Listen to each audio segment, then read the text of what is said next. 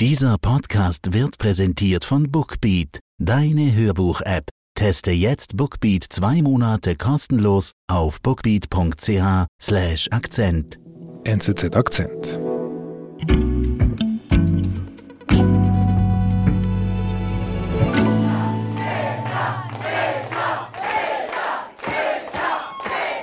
Tolle Stimmung hier, Astrid. Ja, das kann man wohl sagen, David. Das sind sehr begeisterte Wähler in San Francisco, die sich freuen, dass sie gerade einen neuen Bezirksstaatsanwalt ins Amt gewählt haben. And we're going to start investing in our communities, in all of our communities. And we're going to do it together, and we're going to do it starting right now. Thank you, San Francisco. Thank you. Thank you. Wir sind im Jahr 2019 und hören diesen Erfolg von Cesar Budin, wie er heißt. Das war ehemals ein linker Pflichtverteidiger hier in der Stadt und der hat sich jetzt eben das renommierte Amt des Bezirksstaatsanwalts geangelt. Und diese Wahl hat vielleicht nicht in San Francisco, aber im Rest des Landes durchaus überrascht. Denn äh, Boudin ist ein radikal linker Politiker und er verspricht einen radikal anderen Ansatz beim Umgang mit Obdachlosen, Drogenhändlern, Kriminellen in der Stadt.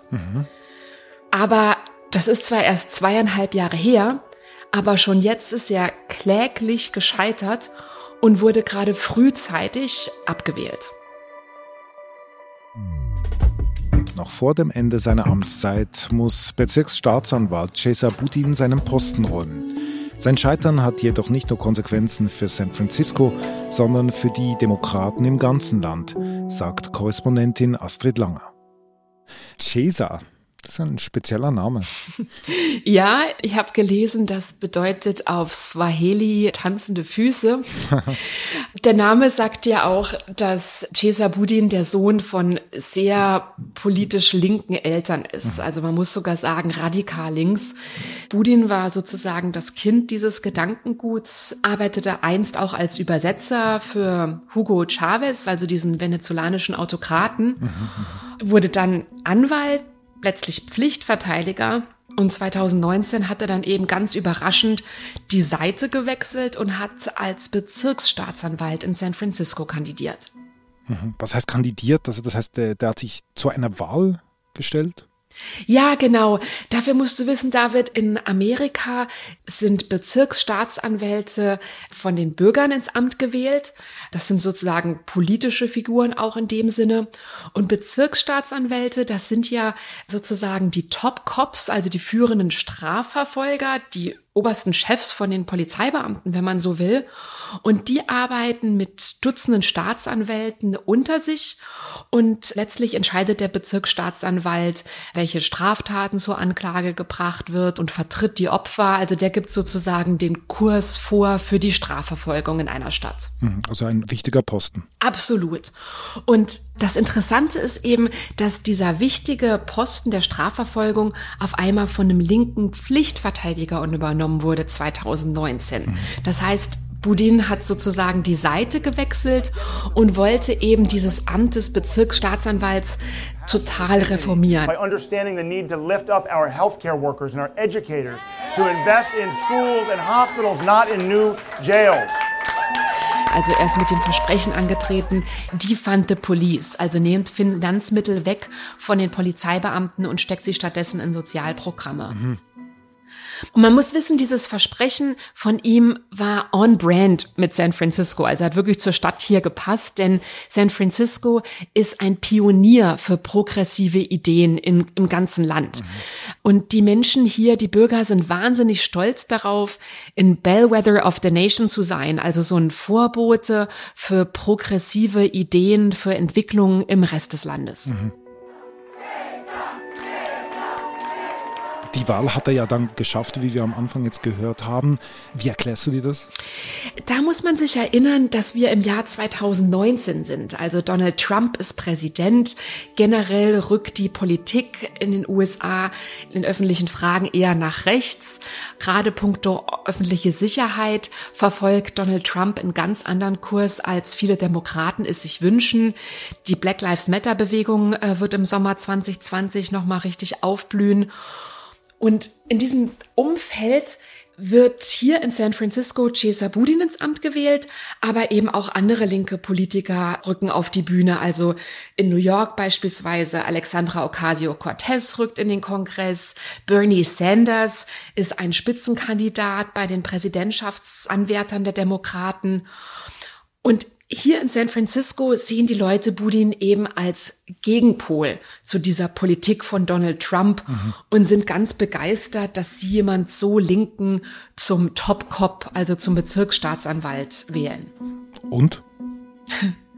Ja, das ist recht kläglich gescheitert. Also jetzt nach zweieinhalb Jahren mit Budin an der Spitze sind die Probleme hier in der Stadt völlig außer Kontrolle geraten.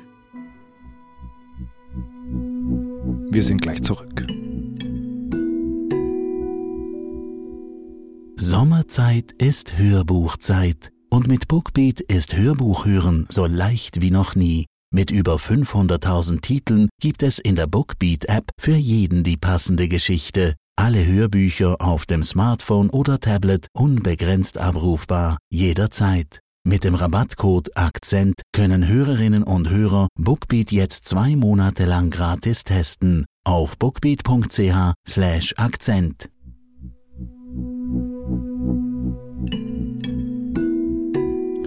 Gut, also was ist passiert? Beziehungsweise, also wie sind die Probleme in San Francisco außer Kontrolle geraten? Also, weißt du, David, seitdem Budin Bezirksstaatsanwaltes hat sich einiges hier in San Francisco wirklich auf den Kopf gestellt. Also mhm. zum Beispiel wollte er eben das Thema öffentliche Sicherheit ganz anders anpacken. Mhm. Ich gebe dir ein Beispiel. Seit einigen Jahren gilt der Besitz von Drogen in Kalifornien generell nicht mehr als Straftat, sondern als Ordnungswidrigkeit. Das hat Implikationen für das Strafmaß, das man verlangen kann. Mhm. Aber Budin hat eben klar gemacht, dass er das jetzt gar nicht mehr ahnden wird. Also dass er überhaupt keine Ressourcen darauf verwenden wird, Drogenbesitz zu ahnden. Mhm. Das heißt, San Francisco ist in gewisser Weise eine Art rechtsfreier Raum geworden, weil es überhaupt keinen Unterschied macht, ob jemand legale Drogen wie Alkohol oder hier Marihuana konsumiert oder illegale Drogen wie Meth oder Heroin. Es hat einfach keine Konsequenzen. Mhm. Und du selber lebst ja in San Francisco. Merkt man etwas davon? Also von dieser Politik Budins, von dieser Doktrin?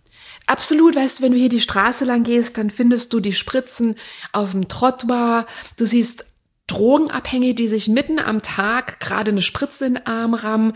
Manchmal liegen Leute wie tot an der Ecke, weil die einfach ihren Rausch ausschlafen. Mhm. Und das hat auch leider wirklich traurige und fatale Konsequenzen. Also im Pandemiejahr 2020 starben fast dreimal so viele Menschen hier in der Stadt an einer Überdosis wie an Covid-19. Hm. Also die Zahlen sprechen ja eine deutliche Sprache. Wie geht er damit um, mit diesen Zahlen? Also er verteidigt sich damit, dass er eben sagt, es ist überhaupt nicht seine Schuld, sondern es gibt strukturelle Probleme in der Stadt.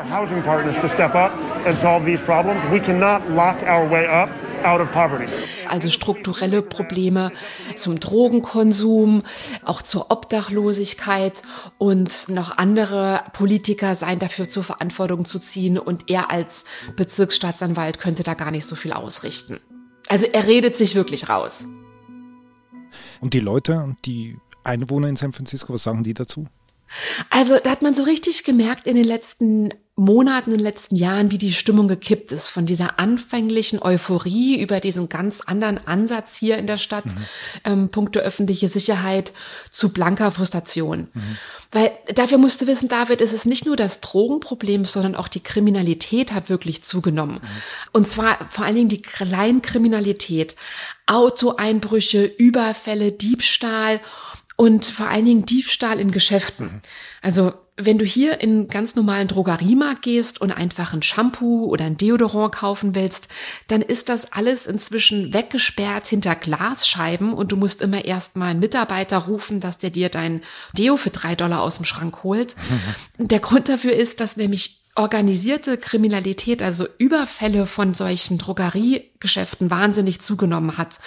Aber das alles hat keine Konsequenzen. Mhm. Also selbst die Bürgermeisterin sagte mal vor ein paar Monaten, In San Francisco kannst du Drogen verkaufen, stehlen, Eigentum zerstören und es hat keine Konsequenzen. Mhm. Und das merkst du an der Stimmung in der Stadt. Absolut. Man merkt so richtig, dass die Stimmung in der Bevölkerung gekippt ist.